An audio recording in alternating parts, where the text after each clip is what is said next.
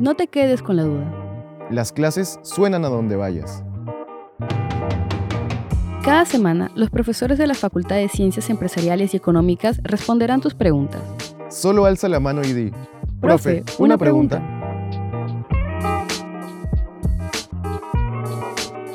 Hoy responde Julia Velarde, profesora de Administración.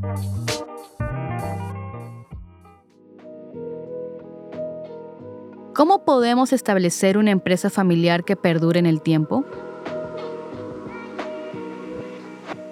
Empecemos por indicar qué entendemos por empresa familiar. Acá en el Perú, este término no está definido legalmente. Sin embargo, podemos indicar que una empresa familiar se reconoce como tal porque es aquella donde la propiedad y la dirección están en manos de una familia o de un pequeño grupo de familias, que buscan dejar un legado, es decir, una visión a largo plazo. Estas empresas pueden ser pequeñas, medianas o grandes. Asimismo, es importante también destacar cuál es el rol que cumplen esas empresas en el desarrollo económico de los países, ya que tienen una fuerte incidencia en la generación de empleo y en la generación de Producto Bruto Interno. Requerimos tres elementos claves para poder establecer una empresa familiar. Tener los roles muy claros, definir cuáles son los valores que vamos a compartir y delimitar las fronteras entre lo profesional y lo personal. En cuanto al desarrollo de los roles claros, debemos basarnos en los intereses, habilidades y experiencias de los miembros de la familia. Respecto al fomento de los valores, debemos establecer cuáles son los valores que queremos manejar como miembros de la familia, cuáles son los valores que compartimos, como puede ser la confianza, la transparencia, el respeto, la honestidad. Y respecto a la importancia de establecer límites, se requiere separar las discusiones de los temas de la familia y los temas de la empresa y no hacerlo en cenas familiares, en los almuerzos que compartimos con los miembros de la familia. ¿De qué modo debemos establecer los roles en una empresa familiar?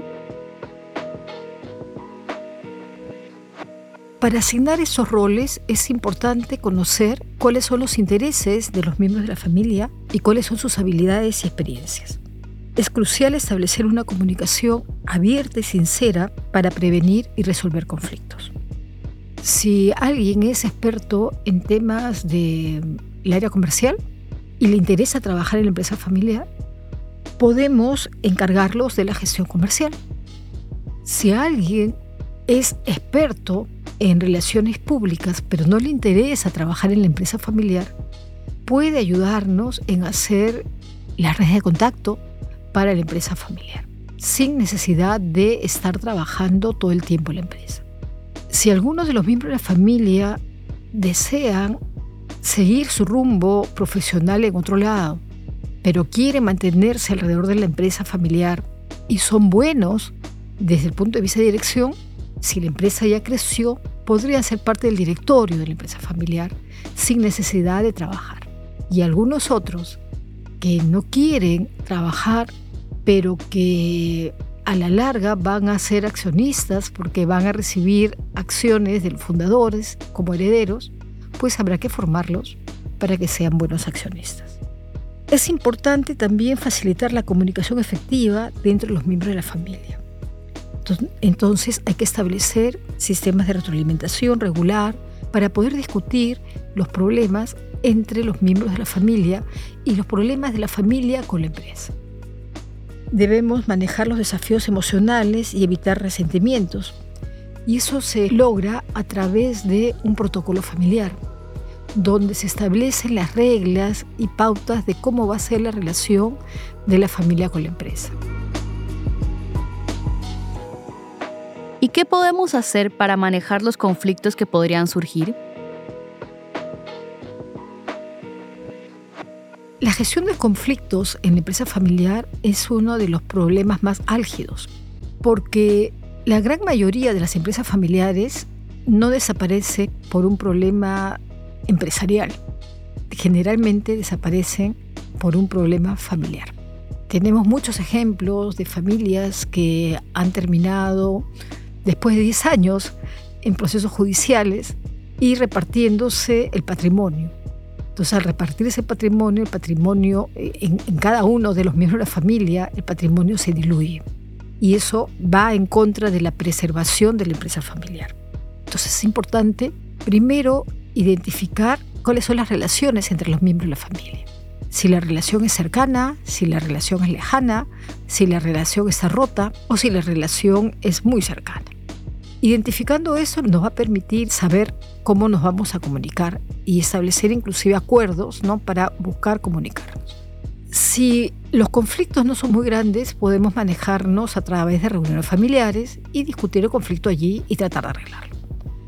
Si la empresa es muy grande, probablemente ya convoquemos a un consejo de familia donde están los representantes de cada familia y allí tratar de manejar el conflicto. Si no logramos manejar a nivel interno, se puede buscar un mediador que nos ayude a entender a las partes involucradas en el conflicto y tratar de buscar una solución. En caso no logremos con un mediador, podríamos buscar árbitros, terceros, que nos ayuden a resolver estos conflictos.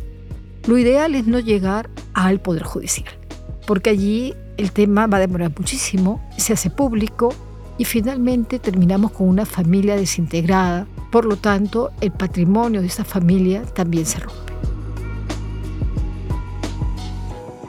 ¿Cómo podemos fortalecer la cultura empresarial de nuestra empresa familiar? Lo primero que debemos tener presente es que los valores de la familia son transmitidos a la cultura empresarial. ¿Cómo nosotros nos comportamos? ¿Cómo cada miembro de nuestras familias trata a los colaboradores? ¿Cómo nos tratamos entre nosotros? Por ejemplo, ¿qué pasa si yo quiero colocar en la empresa familiar que un valor es la puntualidad? Sin embargo, los miembros de la familia siempre llegan tarde. No es una forma de transmitir el valor. Entonces voy a transmitir los valores a través de cómo me comunico, cómo trato, cómo me relaciono con los clientes, cómo me relaciono con los proveedores, cómo me relaciono con mis diferentes grupos de interés. Y para mantener una cultura buena, se requiere también que los colaboradores sean reconocidos, que los colaboradores tengan la capacidad de ascender, es decir, evitar el nepotismo en las empresas familiares, porque resulta que muchas de ellas, para alcanzar puestos gerenciales, se requiere ser miembro de la familia y eso hace que la cultura empresarial decaiga. Colaboradores deben saber que pueden ascender en la empresa familiar. Deben saber que reconocemos su trabajo. Por lo tanto, debemos hacer reconocimientos para los colaboradores cuando ellos tengan algún logro. Por ejemplo, oportunidades de capacitación para que puedan ascender, oportunidades de capacitación para que puedan desarrollar mejor su trabajo o para que puedan movilizarse de manera lateral, ¿no? de un puesto de un área a un puesto de otra área. De tal manera que se viva una buena cultura empresarial, donde los colaboradores se sientan escuchados, se sientan valorados, ¿no? Y sientan que pueden surgir en la empresa familiar. Entonces, como conclusión de los puntos que hemos visto, es importante tener algunos puntos claves, ¿no? Roles claros, gestión de conflictos entre los miembros de la familia y fortalecimiento de una cultura empresarial sana.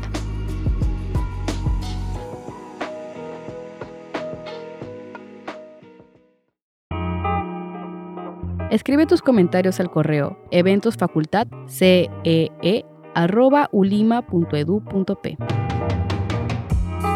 Para escuchar más respuestas a tus preguntas, suscríbete al programa en Spotify, Apple Podcast o la plataforma de podcast que prefieras.